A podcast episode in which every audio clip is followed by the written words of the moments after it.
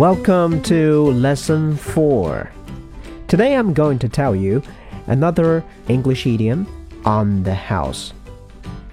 On the house. Have you gotten something free at a restaurant or a bar? If so, then it was on the house.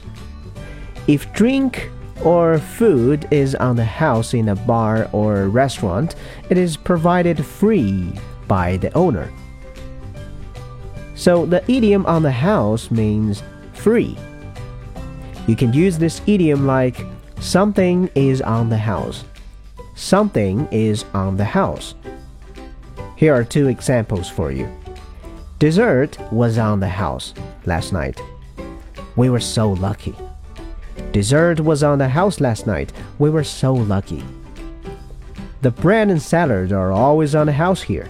That's a great thing about this restaurant. The bread and salad are always on the house here. That's a great thing about this restaurant. So, question for today When was the last time you got something on the house? When was the last time you got something on the house? Leave a comment and let me know.